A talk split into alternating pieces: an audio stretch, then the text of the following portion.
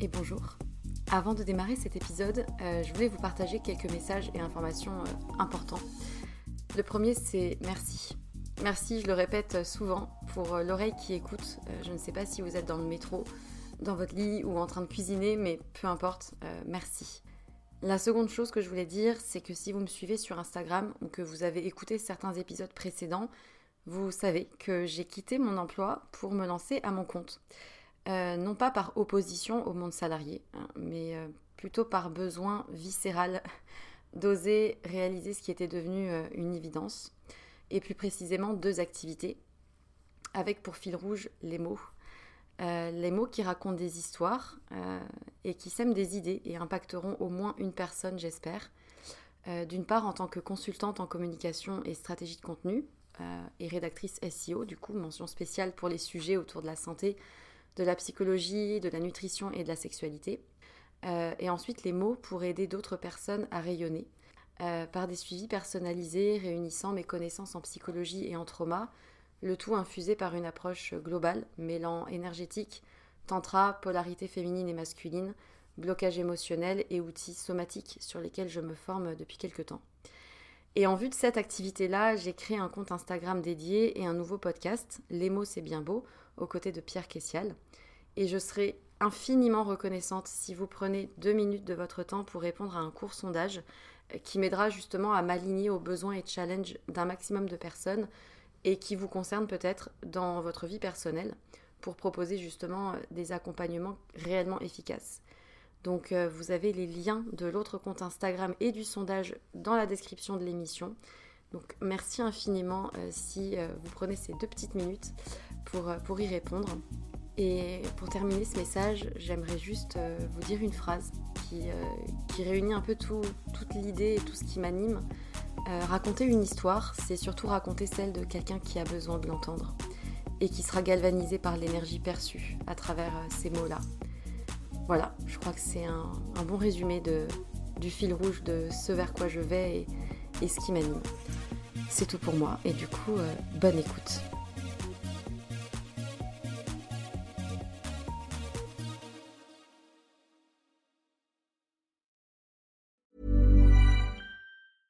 Want flexibility? Take yoga. Want flexibility with your health insurance? Check out United Healthcare Insurance Plans. Underwritten by Golden Rule Insurance Company, they offer flexible, budget friendly medical, dental, and vision coverage that may be right for you. More at uh1.com.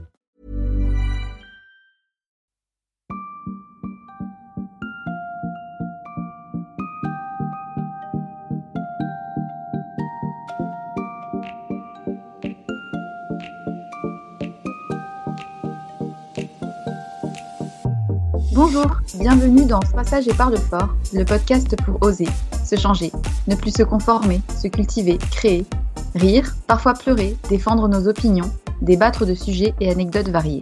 Je suis Marie et comme vous le savez, j'ai décidé d'arrêter d'être trop sage et de parler fort de ce que j'ai envie. Aujourd'hui, je vous retrouve pour un nouvel épisode. Caroline est professeure dans un collège. Le milieu de l'éducation nationale, c'est quelque chose qui m'intéresse et qui est quand même d'actualité. Euh, j'ai eu envie d'avoir un petit peu le regard de l'intérieur d'une professeure en début de carrière, en tout cas qui a son point de vue sur le métier de professeur en 2019. La particularité de Caroline, c'est qu'elle est très investie dans la question du harcèlement et d'ailleurs, son établissement a remporté un concours national pour la vidéo qui a été réalisée sur le sujet du harcèlement. Donc j'ai eu envie un petit peu d'en parler avec elle puisque le harcèlement c'est quand même quelque chose qui est d'actualité euh, dans les écoles primaires, collèges, lycées, fac, etc. Bienvenue à toi. Bah, merci à toi de m'accueillir. Euh, comme tu le disais, je m'appelle Caroline. J'ai 24 ans, je suis euh, professeure d'histoire-géographie et néo-titulaire, donc c'est ma première année d'enseignement, parce que l'année dernière j'étais stagiaire et je suis actuellement dans un collège de l'Essonne en région parisienne, en milieu rural. Du coup, ça fait maintenant deux ans que tu es enseignante, même si l'année dernière, c'était encore la période de stage. Tu étais où? Euh, J'étais à Aix-en-Provence, mais dans un collège qui était plutôt euh, dans un milieu très favorisé. Et j'ai été euh, mutée dans l'académie de Versailles cette année. Et ça va, le déménagement, pas trop compliqué? Le déménagement, ça allait. C'était un peu choquant de recevoir la nouvelle de la mutation. Je savais que c'était possible que ça arrive, mais je pense que tant qu'on n'a pas reçu le message avec marqué vous êtes affecté dans l'académie de Versailles, alors qu'on est à 800 km, on ne peut pas se faire à cette idée. Parce qu'en fait, c'est des mutations où finalement tu es orienté vers une région que tu connais pas forcément et euh, tu arrives dans un milieu que tu connais pas du tout. Ah bah là, pour le coup, je suis arrivée dans un milieu où je ne connaissais rien du tout. Euh, je n'étais jamais partie de chez moi. C'est vrai que ça a été un petit peu un choc euh, parce qu'il a fallu tout, tout, tout recommencer, te faire des amis, rencontrer des gens, trouver une maison. voilà. C'est fou parce que je me dis, tu as 24 ans, tu as le même âge que moi et tu es déjà devant des élèves tous les jours. C'est assez impressionnant à chaque fois de se dire que les professeurs, ils sont quand même jeté euh, entre guillemets hein, en pâture. Vous avez une préparation juste avant d'être titularisé quand même ou ne serait-ce que pour des questions de pédagogie, comment gérer les cas difficiles, comment euh, comment asseoir une forme de supériorité euh, professeur-élève et ne pas se laisser dominer? Vous avez quand même des aides à ce point de vue?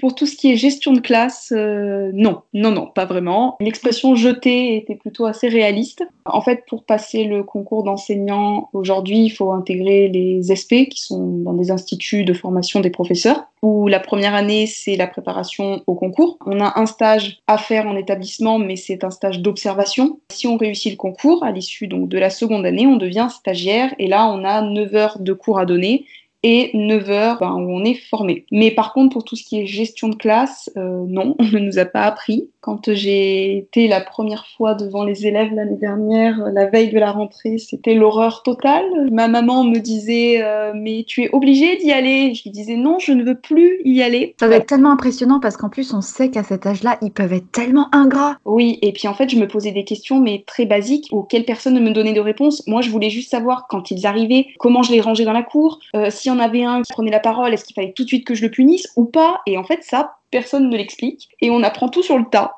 Pourquoi t'as fait ce métier?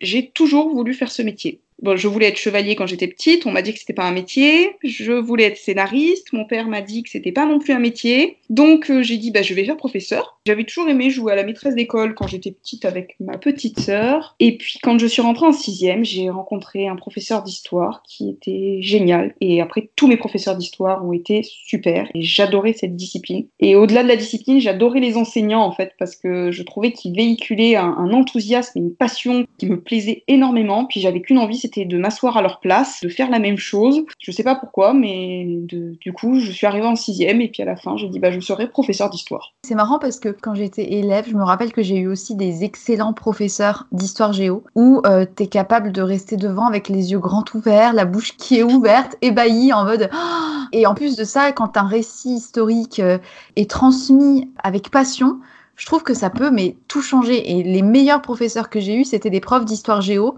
un professeur nul, ça peut te détruire une année où tu n'as pas du tout envie d'apprendre. Enfin, ça peut être du tout au tout. Et c'est là que je me dis, aujourd'hui, mettre son élève devant un professeur qu'on ne connaît pas, c'est assez stressant parce que, enfin, tu te dis, si le prof en face, il est euh, pas assez passionné par sa propre euh, discipline, mon enfant en face, il en aura mais rien à cirer de son truc. Ça va être très dur pour le faire aimer ça en fait. Enfin, vous êtes un peu les premiers, euh, je sais pas comment on pourrait dire, vecteurs d'envie d'apprendre, etc. Donc, ah oui, je, salue ton métier.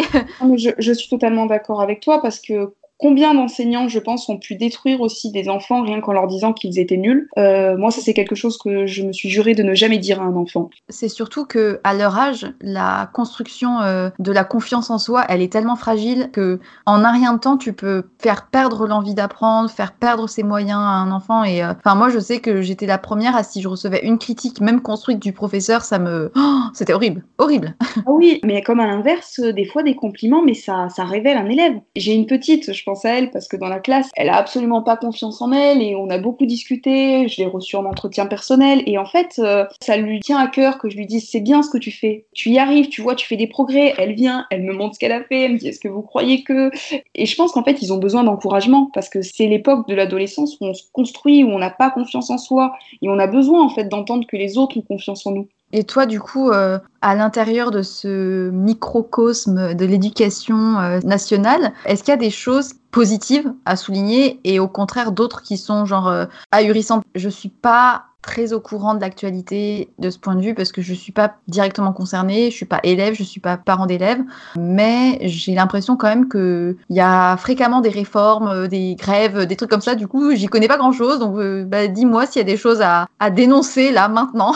C'est vrai qu'il y a fréquemment des réformes et des grèves. Alors, moi, je ne suis pas particulièrement partisane de la grève ben, Tout simplement parce que je considère que quand on fait grève, souvent on se pénalise soi-même et on n'est pas spécialement entendu par le gouvernement en face. Euh, je ne jette pas la pierre du tout à mes collègues qui sont euh, syndiqués et qui font grève, parce que je pense que malheureusement dans le pays, c'est aussi un des seuls moyens pour se faire entendre. Il y a des choses bien, il y a des choses moins bien, comme dans tout métier. Je pense que hum, le premier problème, c'est que l'école est liée à l'État, puisque à un moment donné, c'est eux qui font les réformes, et à chaque changement politique, ben, les gouvernants ont envie de faire leurs réformes. Donc euh, le problème, c'est que assez régulièrement, on nous sort des nouvelles innovations pédagogiques qui souvent n'ont d'innovation que le nom. Il y a eu des choses bien, parce que la réforme qui a été faite sur le précédent gouvernement, la refondation de l'école, euh, était pour moi plutôt positive, parce qu'elle a permis de décloisonner les enseignements parce que jusqu'à présent, les professeurs travaillaient de manière assez individuelle, tout seuls dans leur classe, classe fermée, euh, on partageait pas les cours, c'était assez individualiste. Et la réforme a eu pour effet très positif, je trouve, de nous apprendre euh, à travailler ensemble. Je suis à la base une élève qui était très solitaire et qui aimait beaucoup travailler toute seule, mais j'ai découvert le fait de travailler ensemble, de partager les cours. Moi, je partage mes cours, mes collègues partagent leurs cours avec moi. Les informations que vous donnez aux élèves sont d'abord partagées, enfin, genre les cours en eux-mêmes ben, Les cours en eux-mêmes, euh, moi je les poste sur euh, la plateforme. Euh, ah d'accord, c'est vraiment une plateforme où vous pouvez échanger sur les cours et comment vous les donnez, c'est ça? C'est pas pour les enseignants, c'est un vecteur en fait de communication entre les élèves, les parents et les enseignants. Et au moins les élèves, par exemple, s'ils ont été absents, peuvent rattraper la leçon. Voilà. Après, on n'est pas obligé de mettre toute la leçon, moi, je la mets parce que je pars du principe que je préfère qu'ils aillent la récupérer s'ils sont absents plutôt que de devoir leur envoyer par mail ou euh, leur faire faire 25 photocopies. Après, euh, c'est plutôt de l'ordre ensuite du personnel, mais moi, je sais qu'avec une collègue de travail, j'ai euh, un Google Drive auquel on a mis nos cours en commun. On peut comme ça s'inspirer un peu de ce qu'a fait l'une ou l'autre. C'est grâce à la réforme qu'il y a ça ou c'est... La réforme, en fait, nous a permis de travailler ensemble parce qu'elle a créé ce qu'on appelle les EPI, qui sont les enseignements pratiques interdisciplinaires en fait, on est obligé que chaque classe dans l'année ait au moins un EPI. Ce qui veut dire que chaque classe doit avoir au moins un projet interdisciplinaire, donc commun à plusieurs disciplines, ah, d'accord. oblige les enseignants à travailler ensemble. Donc du coup, ça c'est plutôt positif non seulement pour vous, mais aussi pour les élèves qui peuvent euh, avoir euh, une vision, euh, on va dire, croisée de deux disciplines. Oui, parce que les élèves ont souvent tendance à oublier que les matières fonctionnent entre elles. Donc c'est-à-dire que moi, ils vont me rendre un texte en histoire bourré de fautes ou en utilisant des temps que je te passe du passé simple au passé au présent, et je dis mais tu sais que ça tu l'as appris en français. Mais en fait c'est bien, je trouve que ça permet de faire des liens entre les disciplines. Par exemple, moi j'ai un EPI euh, qui mêle l'histoire et la technologie sur les châteaux forts. On aurait pu rajouter l'art plastique pour faire des dessins de châteaux. Ça permet en fait de faire plein de projets et des projets j'en ai plein plein dans la tête. Par contre, euh, n'y a pas eu que du positif, il y a peut-être eu aussi des choses qui font que concrètement c'est pas si simple à mettre en place. Enfin, je sais pas. Oui, concrètement, c'est pas si simple à mettre en place et surtout concrètement, ça demande beaucoup de temps parce que ben, ça demande à ce que nous on se rencontre en amont, qu'on travaille en groupe, donc ça veut dire des heures en plus et tout cela évidemment n'est pas payé en plus. On nous en mmh. demande toujours beaucoup plus. Il y a une idée reçue qui dit que les profs ne font que entre guillemets 18 heures euh, c'est peut-être quelque chose que j'ai pu penser quand moi j'étais élève et que je disais ouais de toute façon ils ont que 18 heures de cours, nanana. Euh.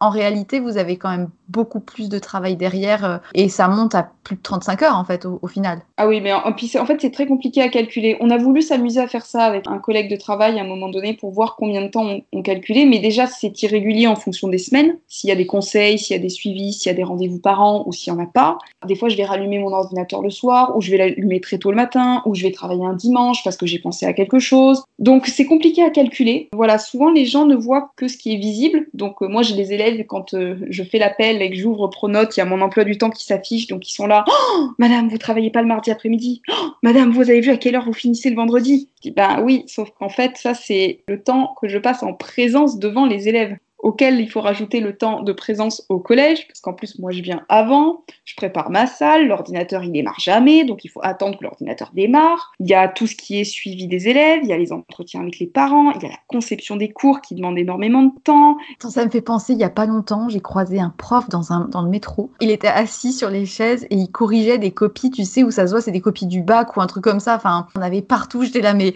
what? Imagine si t'en perds une, mais tu vas te faire des ennemis, mais ça va rappeler des souvenirs. Après, c'est plutôt drôle. Genre, moi, quand euh, j'étais élève, je me disais toujours, oh là là, ça doit être tellement bien de corriger, ça doit être, on doit se sentir super important et tout. Des fois, quand je me vois corriger, je me dis, euh, déjà, je corrige n'importe où, donc euh, n'importe quelle heure, n'importe quel temps, je suis entre deux trucs. Non, mais vraiment, c'est. L'envers du décor. Puis bon, des fois, on est un peu désespéré quand on lit ce qu'ils écrivent. Comment tu fais quand il y a des différences euh, notables, genre de capacité?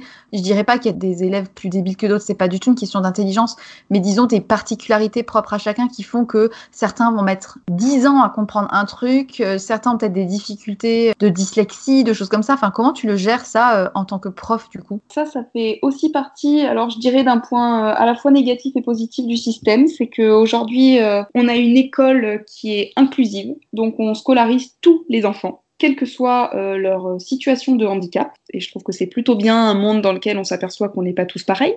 L'effet négatif, c'est que nous, on a des effectifs classes qui sont à 30 élèves. On nous demande de nous adapter à chacun des élèves. Quand il y en a un qui est dyspraxique, donc c'est-à-dire qu'il a du mal à gérer son environnement, son espace, l'autre il est dyslexique. Celui d'à côté, ben, il a juste pas appris sa leçon. Celui d'à côté, il est à haut potentiel, donc il va très très vite. L'autre ne sait pas gérer ses émotions, et tout ça, ça fait une classe. Voilà. Ouais. Est-ce qu'en tant que professeur, tu as des formations pour ces élèves-là qui t'expliquent comment les aborder, comment les aider, comment leur faire gagner du temps sur certaines choses? Alors moi, à l'ESP, l'année dernière, j'en ai eu. Je me suis inscrite cette année aussi à deux sessions de formation sur euh, gérer la différence. Oui, c'est facultatif. Donc en euh, fait, en tant que prof, t'es pas obligé de savoir comment on fait. Celui qui s'en fout, il peut s'en foutre. Oui et non, parce que aujourd'hui, avec la nouvelle réforme, puisque l'école est devenue inclusive, nous avons obligation de nous adapter à chacun des élèves. Donc on doit pratiquer ce qu'ils appellent la différenciation pédagogique, c'est-à-dire différencier en fonction des profils des élèves. Le souci, c'est qu'en fait, il faudrait que ma séance de cours, j'ai cinq séances pour chaque séance, pour que je sois adaptable à tout le monde. Euh, c'est pas possible c'est possible parfois. Pour les évaluations, moi je sais que certains élèves euh, pour qui, ben, justement, tu soulignais, ils ont des capacités euh, différentes. Et un élève dyslexique restera dyslexique. Avec tous les efforts qu'il pourra faire, euh, ça sera toujours un problème. Donc je sais que eux, je vais pas noter l'orthographe, je vais leur demander moins d'écrit, je vais en attendre moins que certains élèves. Et il n'y a pas un système de tiers-temps? En fait, le tiers-temps, c'est dans les examens. Après, moi, mes évaluations, je fais en sorte qu'elles durent en général 40 minutes, sachant qu'un cours, c'est 50, pour qu'en fait, ceux qui ont besoin de temps supplémentaire puissent euh, avoir 10 minutes de plus. Tu sais, je repense à l'épisode que j'avais fait sur l'orientation. Comment les élèves en général, on les aide dans l'orientation? Parce que moi, j'ai le regard de quand j'étais étudiante et euh, bah, j'ai eu mon bac en 2011, comme toi, sûrement à peu près. Je me rappelle que toute ma scolarité, l'orientation, c'était ultra flippant. En tout cas, ceux qui se détachaient de la case scolaire ou ceux qui avaient des attirances pour des choses de plus euh, terre à terre et qui avaient juste envie de reprendre l'exploitation familiale agricole, bah clairement on les aidait pas à y voir clair et ils étaient juste des mauvais élèves point en fait. Et aujourd'hui en 2019, est-ce que ça c'est un petit peu mieux ou, c'est toujours autant la, mouise? Non, aujourd'hui en 2019, euh, ça n'a pas changé. Des fois je me demande même si l'école a un lien véritable avec le travail. C'est ça aussi qui est compliqué parce qu'on a des enfants, justement, comme tu le soulignes, qui en fait euh, ne savent pas ce qu'ils font à l'école. Enfin, faut être scolaire, faut se conformer à ce qu'on demande de faire et il y a des élèves qui ne trouvent pas de sens à ça. Sous couvert d'inclusion, en fait, il n'y a pas du tout d'inclusion de tous les types de personnes parce que si tu me dis que l'école ne permet pas aujourd'hui d'aider à aller vers le monde du travail, qu'elle fait pas le lien, c'est comme s'il y avait un fossé entre les deux et qu'en fait, une fois que tu as coché la case éducation, tu sautes dans la case travail et tu essayes comme tu peux de t'orienter euh, avec les bagages que tu as. Sauf que si on t'a détruit tes bagages à coup de mauvaises notes toute ton enfance, je pensais que ça avait changé. Non, alors oui et non, parce qu'on a quand même, il y a quand même des stages qui sont proposés, on essaye quand même d'aiguiller et d'accompagner les élèves.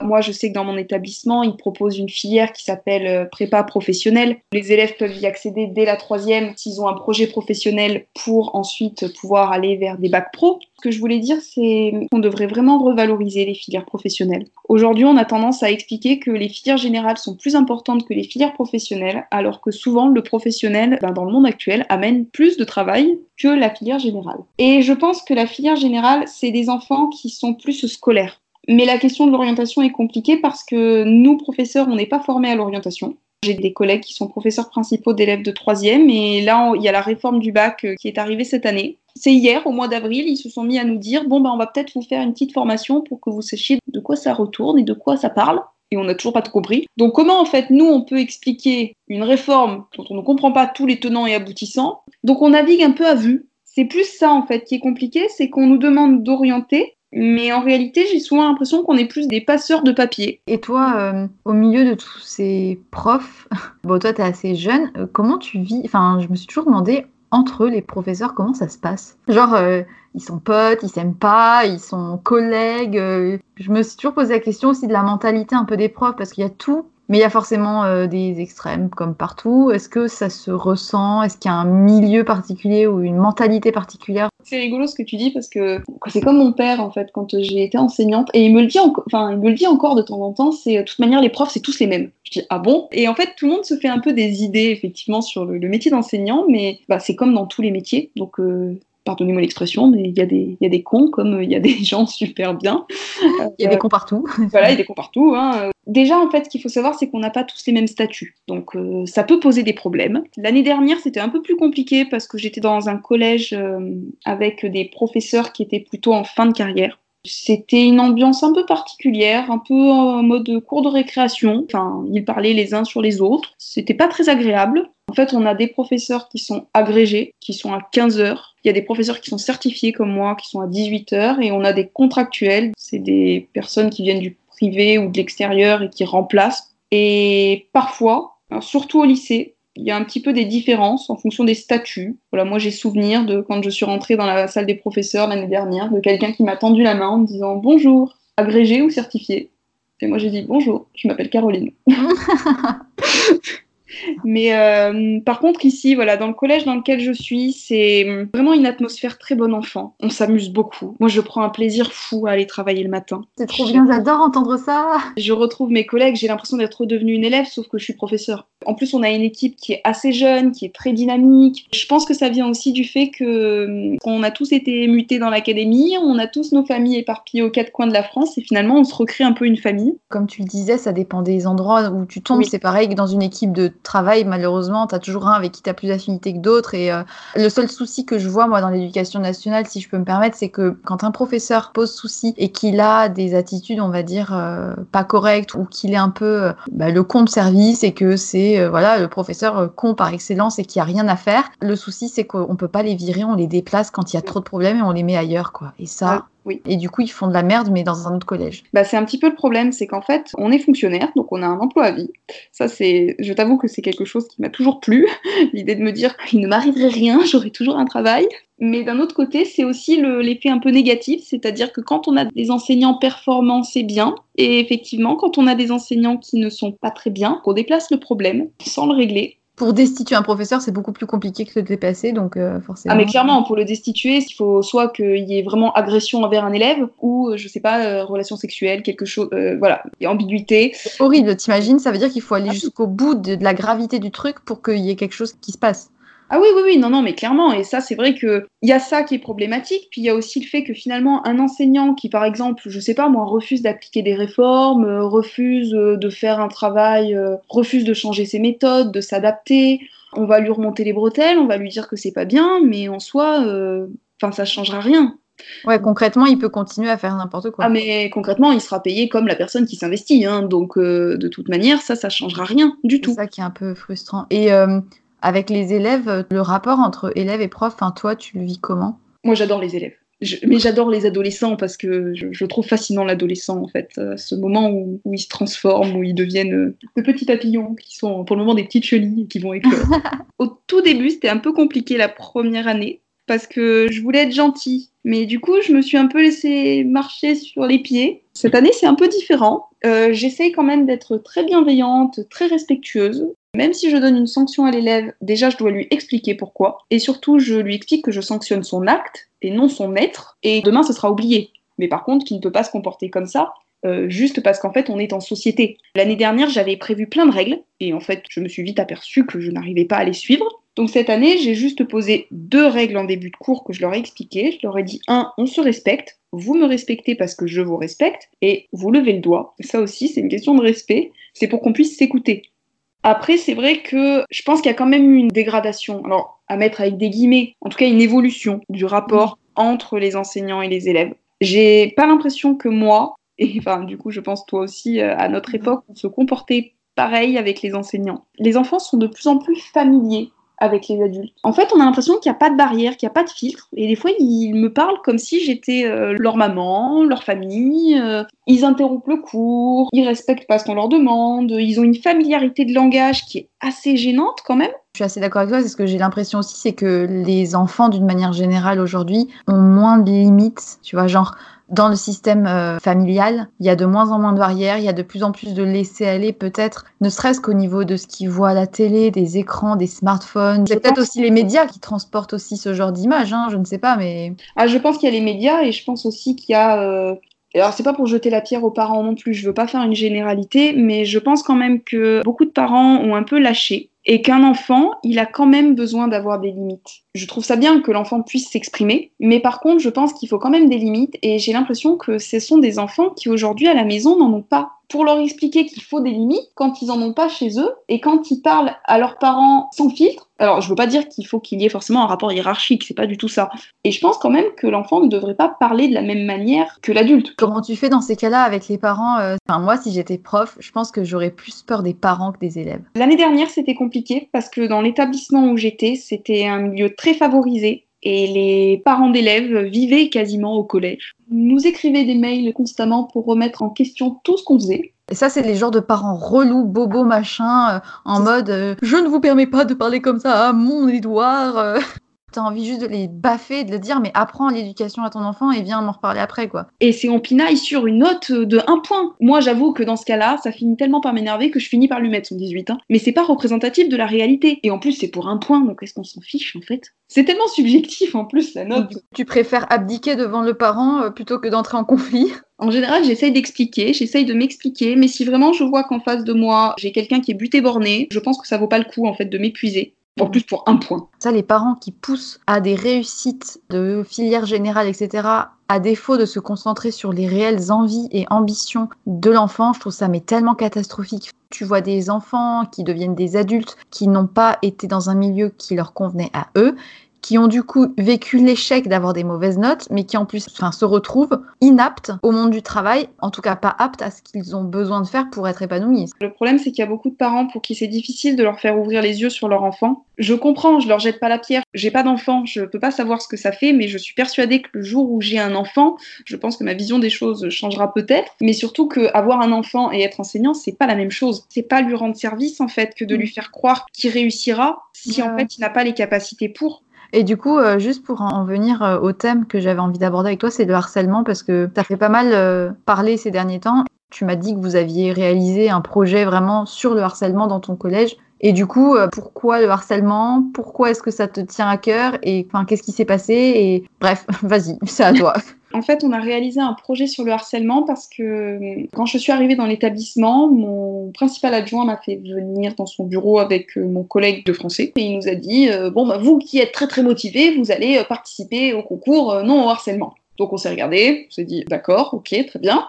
Donc on a monté des séances. Moi, je suis partie du clip vidéo Mots d'enfant de Patrick Bruel et La Fouine. J'aimais bien ce clip parce que ça parle de mots euh, M-A-U-X. Longtemps, euh, on a eu tendance à considérer que les problèmes des enfants au collège n'étaient que des problèmes d'enfants et que c'était pas important. Je ne pense pas avoir été spécifiquement harcelée lorsque j'étais élève, mais je pense avoir pu subir des situations de harcèlement de la part de certaines filles qui avaient tendance à répéter des insultes euh, à mon égard en disant que j'étais moche, que je m'habillais mal, que je ne m'intéressais pas aux garçons, de manière assez répétitive et je me suis rendu compte que ça avait quand même joué euh, sur euh, l'estime que je me porte. Et moi, je m'étais toujours juré que c'était quelque chose sur lequel je voulais vraiment agir L'adolescence, c'est un moment où on se construit, où on a une faible estime de soi-même et où en fait entendre ce type de mots, ben, ça peut faire beaucoup de mal. Donc c'est vrai que quand on m'a proposé ça, je me suis dit que ben, c'était une très bonne idée. Donc euh, j'ai travaillé ça en éducation morale et civique. Moi, je suis donc euh, partie voilà, sur le harcèlement lui-même pour un peu essayer de distinguer les types de harcèlement. Donc il faut savoir que le harcèlement, ce sont des violences répétées par une personne ou par un groupe envers une personne ou plusieurs. Ça peut être euh, des mots, donc un harcèlement verbal, propagation de rumeurs, des moqueries, des insultes. Ça peut être un harcèlement euh, de l'ordre du physique, avec des coups, avec des gestes obscènes. Et ça peut avoir ben, tout un tas de conséquences. L'isolement de l'élève, une baisse des résultats, une faible estime de soi, un décrochage scolaire, des scarifications, et ça peut aller jusqu'au suicide.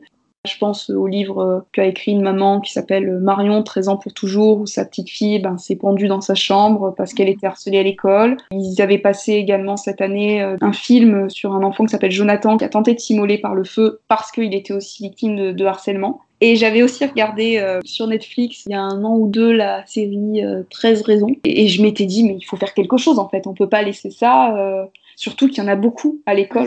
J'avais vu la série, c'est 13 Reasons Why. Et quand tu te dis qu'il y a des enfants qui sont capables d'aller jusqu'au pire, parce que en plus de ça, je crois, pour avoir vécu euh, des situations de harcèlement, t'oses pas en parler, tu te renfermes. Et en fait, c'est très très compliqué parce que si tu essayes d'en parler, tu te fais encore plus démonter par les autres élèves. Et c'est, euh, je sais pas comment on peut agir euh, de manière efficace parce que le problème c'est que ça a aussi une euh, cause souvent euh, familiale. Si dans la famille même il n'y a pas de limite, c'est des enfants qui sont livrés à eux-mêmes, c'est aussi des enfants qui risquent d'avoir des comportements néfastes pour d'autres élèves. Puis aujourd'hui on a les réseaux sociaux, internet et compagnie. Ça doit pas aider en tout cas moi, quand j'étais euh, au collège, il n'y avait encore pas trop ça. Oui, ben en fait, c'est ça. C'est que avant le harcèlement scolaire, il a toujours, je pense, été présent, mais il, se limitait à l'école.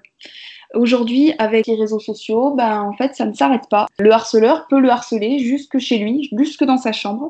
Parce que nous, on a voulu vraiment s'axer avec mon collègue sur le cyberharcèlement. Et quand j'en ai parlé aux enfants, il y en a plein qui m'ont dit mais je comprends pas en fait pourquoi si la personne elle reçoit des SMS ou des photos, ben elle éteint pas son téléphone? Parce qu'en fait c'est pas si simple parce qu'on entre dans un engrenage parce que il y a beaucoup de d'enfants harcelés qui, quelque part, admirent aussi leur harceleur. C'est compliqué parce qu'il y a des enfants harceleurs qui deviennent harcelés ou, inversement, des enfants qui ont été harcelés qui deviennent des harceleurs. Quand on a un, en général, qui a une voix supérieure aux autres et qui parle plus fort que les autres, il est vite admiré par beaucoup.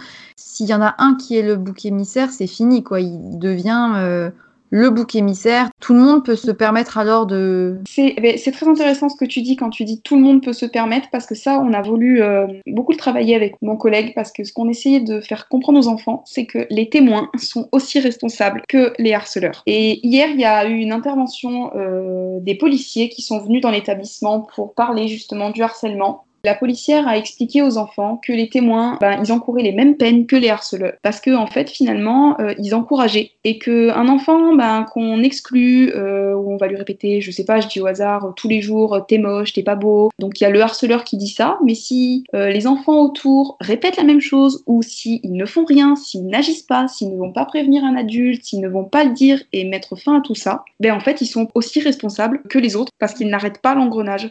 Tu disais c'est compliqué de chercher d'aller en parler. Moi, je sais que j'ai dit aux enfants quand j'ai fait mon cours, je leur ai expliqué qu'il fallait pas hésiter à aller en parler à quelqu'un. Donc évidemment, des adultes, mais c'est parfois compliqué d'aller parler à un adulte.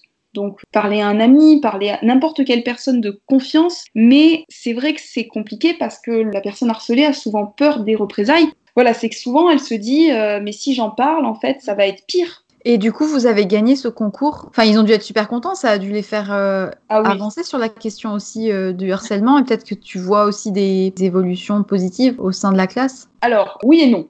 Oui, parce que ça a été vraiment. Nous, alors du coup, on a remporté le prix dans la catégorie cyberharcèlement. On a fait euh, une vidéo à partir de langage SMS et d'envoi de photos un petit peu trafiquées pour montrer justement euh, bah, les, conséquences du cyberharcèlement. Et surtout, on voulait vraiment s'axer avec mon collègue sur le fait que des mots M-O-T-S qui sont écrits comme ça, notamment en langage un peu SMS, peuvent parfois ben, faire du mal et donc se transformer en mots M-A-U-X. Donc on était vraiment parti euh, sur ça et enfin on a gagné du le prix cyberharcèlement. Et c'est vrai que ça a été un bon moment pour la classe, en tout cas, je pense que ça a beaucoup contribué à souder la classe. On avait fait des débats, ils ont discuté, ils ont réfléchi. J'ai plusieurs élèves qui étaient venus me voir en me disant Ah, ben, il y a un tel qui était un peu à l'écart, on l'a remis dans le groupe. Donc, je vois que ça a quand même euh, voilà, cheminé dans leur esprit. Donc, pour ça, c'était vraiment très bien. Je pense que ça leur a fait prendre conscience de pas mal de choses. J'espère que ça évoluera positivement et que peut-être on pourra faire de ces élèves ensuite, euh, ben, je sais pas, des brigades pour aller euh, ben, intervenir sur le harcèlement, qu'on pourra utiliser la vidéo aussi pour la montrer à d'autres élèves, pour les sensibiliser. Mais par contre, euh, hier, j'ai reçu l'appel d'une maman qui m'a dit euh, il y a un tel dans la classe, donc dans la fameuse classe qui a gagné, qui s'est fait taper dessus par trois autres élèves. Et là, je me suis dit, mais ils n'ont pas compris en fait. Et quand je leur ai dit, mais ça fait un moment que ça dure quand même. Ah bah oui, enfin, comment ça se fait que vous vous permettez d'harceler cet élève? Ils me disent, mais on le harcèle pas. Je dis, ben en fait, si. Coup répété. Quand il y a répétition sur un élève, parce qu'il y a de la différence, parce que si, parce que là, et ils me disent Ah, mais nous, on jouait. Ah, mais parce que euh, la vidéo qu'on a fait, c'est juste une vidéo, c'est pas forcément ce qu'on fait. En fait, c'est compliqué parce que j'ai des fois l'impression que quand on sort de la classe, c'est pas le même monde. Il y en a pour qui ça percute et il y en a pour qui. Euh, c'est compliqué, je pense. C'est compliqué. Ah oui, mais moi, quand j'ai vu ça, j'étais au téléphone avec la maman et je lui dis Non, mais c'est pas possible, c'est pas possible. Elle me dit Vous voudriez pas organiser un débat autour du harcèlement? Je dis Mais je fais ça depuis le début de l'année Après, je pense quand même qu'il y a eu du positif, ça a forcément cheminé et ce qui a été fait, ça sera toujours ça de prix. On plante des graines. Hein. Dans ton dernier podcast que j'ai écouté, je me suis dit C'est drôle parce qu'on doit tous utiliser la même expression hein, dans l'éducation nationale parce que celle que tu as interrogée a dit la même chose et elle avait totalement raison. On plante des graines. Après, elles germent peut-être pas tout de suite, nos graines. Donc peut-être qu'elles germeront dans l'esprit de ces enfants dans un an, deux ans. L'important, c'est qu'elles germent un jour. Moi, j'aime bien la manière que tu as de le voir parce que peut-être que plusieurs professeurs pourraient, euh, on va dire, ne pas s'investir autant que toi. Et ça, je pense que c'est euh, aussi euh, propre à chacun. Comme on disait, il y a des bons, il y a des moins bons partout. Tu as l'air de faire quand même preuve d'écoute auprès des élèves et peut-être que c'est ton vécu, c'est ta sensibilité qui fait ça. Mais je trouve que c'est vraiment positif. Et bah, du coup, pour un peu aller vers la conclusion, qu'est-ce que tu aimerais voir changer Si tu pouvais parler directement à la ministre de l'Éducation, je ne même pas je m'en fous d'ailleurs. Mais euh, si tu voulais changer des choses. Euh, il y a beaucoup de choses que j'aimerais changer. Mais ah. euh, non, il y a quand même des choses très bien. Mais c'est vrai que, bon, bah déjà, l'orientation. Il faudrait vraiment qu'il y ait une formation pour les enseignants pour que nous, on puisse accompagner et aider les élèves. je pense qu'il faudrait aussi qu'il y ait un peu plus de visibilité sur le métier d'enseignant pour aller au-delà de tous les stéréotypes qu'on peut avoir sur, sur ce métier pour comprendre que ben on ne fait pas effectivement qu'être présent 18 heures en cours. On a aussi beaucoup de boulot en dehors, de suivi des élèves, de préparation des conseils. Après, il y a beaucoup de choses dont on n'a pas parlé, mais au niveau de la rémunération, moi, ce serait plutôt le fait qu'on fait, on nous demande toujours plus de choses sans forcément nous, nous donner plus. Euh. Alors, je suis pas vénale, je fais pas ça pour l'argent. Ouais, ouais, non, mais je comprends. Tu dois payer tes loyers comme tout le monde et tu dois ah. te nourrir comme tout le monde. Hein. C'est juste ça, c'est qu'à un moment donné, on se dit quand même, euh, je veux dire, moi, j'ai été mutée à 800 km de chez moi pour arriver dans une région où je ne connaissais personne, pour qu'en fait, on m'enlève de l'argent en me disant, ah ben non, maintenant vous êtes en milieu rural, vous comprenez, vous avez moins besoin de sous. Alors, franchement, même sans m'en donner des sous à moi, dans ce cas-là, s'ils veulent pas me les donner à moi, qu'ils les donnent au collège. Parce que nous, le collège, quand je vois des fois l'état des salles, je me dis, mais c'est pas possible. Quand je suis rentrée le premier jour, je suis rentrée dans une salle, on m'a dit c'est là, ça c'est la salle où tu seras le vendredi. Il y avait que des pupitres. J'ai dit mais je suis professeur d'histoire géo.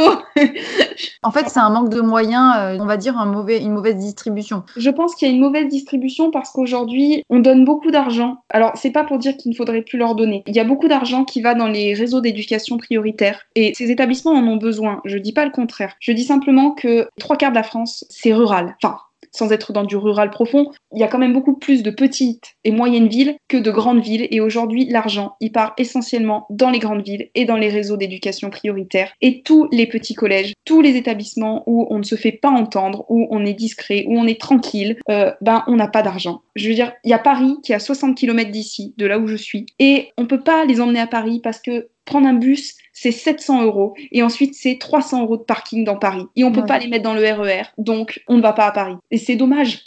Ça, on le voit pas en tant que personne extérieure tant qu'on n'est pas concerné. Mais c'est vrai que c'est bah, assez dommage parce que ça permettrait de faire pas mal de choses euh, chouettes. Par rapport aux élèves et aux parents, je pense qu'il manque peut-être aussi un, un réel lien entre les parents et professeurs qui soit équilibré et qui soit dans la coopération pour que les élèves aussi chez eux soient plus à l'aise à l'école aussi vis-à-vis des profs, vis-à-vis des matières, etc. Enfin, je pense qu'il devrait y avoir vraiment un vrai travail. Oui, il devrait y avoir plus de transparence en fait, pour s'apercevoir qu'on est, bah, on n'est pas des profs en fait. On est des êtres humains qui enseignons. On a nos faiblesses aussi, on n'est pas parfait. Euh, un professeur parfait n'existe pas. J'aurais rêvé d'être un professeur parfait, mais je me suis vite rendu compte que même une séance qui peut paraître parfaite à mes yeux ne va pas forcément paraître parfaite aux yeux des élèves. Et une séance qui va me paraître imparfaite va peut-être être super à leurs yeux. Les parents, aujourd'hui, les parents délégués, par exemple, avant le conseil de classe, ils demandent aux autres parents bah, s'ils ont des retours, s'ils ont des questions. Il n'y a quasiment aucun retour. Et moi, ça me rend triste parce que je me dis, mais les parents, ils s'intéressent pas à la scolarité de leurs enfants? Ils se sentent peut-être pas concernés, tu vois. Pas assez concernés. Et puis, euh, ils attendent d'avoir des retours négatifs à faire pour en faire, donc ils pourraient aussi faire des retours positifs, tu vois. Mais même souvent, euh, moi, j'appelle des parents je leur dis bonjour, je vous appelle parce que ben, votre enfant, il a, il y a une baisse de résultats, j'ai l'impression qu'il va pas bien, est-ce qu'il y a un problème à la maison? Ah bon? Ben mince, vous avez pas regardé le bulletin. La baisse de résultats, c'est pas juste des notes, c'est aussi et parfois très souvent euh, la représentation d'un moment où l'élève ne va peut-être pas forcément bien. Moi, j'ai des élèves où quand ils perdent un point ou deux sur la moyenne générale, je sais que c'est qu'il y a aussi des problèmes à l'extérieur. Ça peut être des problèmes à la maison et ça peut expliquer. Ça ne veut pas dire qu'il euh, faut tolérer qu'ils perdent des points, c'est pas ça. C'est plus le fait de dire, ok, euh, là c'est parce qu'il y a eu un problème à ce moment-là. Du coup, tu t'es pas concentré sur tes résultats scolaires parce que ça peut se comprendre. Ça explique quelque chose. Et des fois, je me dis que les parents, alors il faut pas non plus qu'ils nous harcèlent de mails, mais qu'ils se sentent un peu concernés. Bah écoute, euh, j'espère que tu vas pouvoir petit à petit instaurer un climat relationnel plus favorable avec les parents et continuer ton petit chemin de prof. Enfin, moi, ça m'a beaucoup intéressé en tout cas de parler avec toi et je trouve ça euh, intrigant comme milieu. C'est comme si c'était un peu un métier euh, mystique, tu vois, parce qu'en fait, quand t'es élève, c'est un peu euh, entre l'amour et la haine avec les profs, la notation, c'est celui qui t'enseigne et en même temps, parfois, c'est vraiment des connards. Enfin, et puis, et puis c'est quand même les personnes qui te voient évoluer d'une année à l'autre, te voient grandir. Enfin, vous êtes un peu des je sais pas, des spectateurs de la construction de jeunes adultes euh, en devenir et ça c'est chouette. Franchement, je pense que c'est un métier que j'aurais pu faire. Enfin, ça doit être passionnant. Oui, c'est passionnant et ce que tu dis par rapport à la relation avec les élèves, c'est surtout ça, ça se voit quand on fait des sorties ou des voyages parce que ça change la relation. Ça reste un métier humain. Donc c'est sûr qu'à un moment donné, genre quand tu dis des fois on les déteste les professeurs ou des fois on les adore, mais c'est pareil pour nous avec les élèves, même si on n'est pas censé euh, avoir préféré un élève à un autre, on est des humains. Dis-le, il y en a, tu peux pas les encadrer. Voilà, il y en a, tu te dis, euh, il est encore là celui-là, vivement la fin de l'année. Euh, mais en même temps, je peux ne pas l'aimer au début de l'année et l'adorer à la fin. C'est ça aussi qui est magique. C'est un métier hyper humain. Oui. Et ça demande beaucoup d'humanité, donc. Ah, ça demande beaucoup d'humanité. Les élèves, c'est des éponges. Donc des fois j'arrive, je suis en colère, ils sont tous énervés. Des fois j'arrive, je suis d'ultra bonne humeur, ils sont de bonne humeur. Mais et réciproquement. Et réciproquement, des fois ils me désespèrent aussi. Si tu avais euh, un dernier mot à dire euh, pour conclure cet épisode par rapport à toi, par rapport à ce qu'on a dit, euh, au métier de professeur, à, tes espoirs, à tes déceptions, peu importe. si tu avais un dernier mot. Non, moi j'espère que ben, je vais garder l'enthousiasme et puis la passion de ce métier parce que j'ai encore beaucoup à découvrir, beaucoup à apprendre, beaucoup de choses que j'ai envie de faire, d'essayer, beaucoup de projets. Donc euh, voilà, j'espère que ça va, ça va continuer comme ça. Et puis je te remercie aussi beaucoup du coup de notre échange. Ça me fait euh, très plaisir de participer et ça fait un moment que je t'écoute, que j'ai découvert les podcasts grâce à toi. Et... Ça me touche parce que j'aime bien euh, échanger avec des personnes qui ont des parcours différents et euh, par-delà juste le métier, je trouve que c'est la personne qui est derrière qui est chouette à écouter. Et en fait, ce que j'apprécie chez toi, c'est que tu as une sensibilité. Tu as un peu cette insouciance des adultes qui sont encore un peu insouciants et d'autant plus des professeurs. C'est sacrément rare et du coup, euh, garde-le. Je te remercie parce que ça, c'est un truc que j'espère garder toute ma vie d'adulte. Voilà, garder l'âme d'enfant en fait garder ton âme d'enfant. En tout cas, merci beaucoup.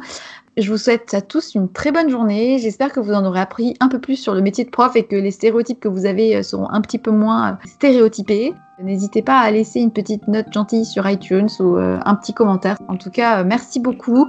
Et n'oubliez surtout pas, soyez sage un peu et parlez fort beaucoup.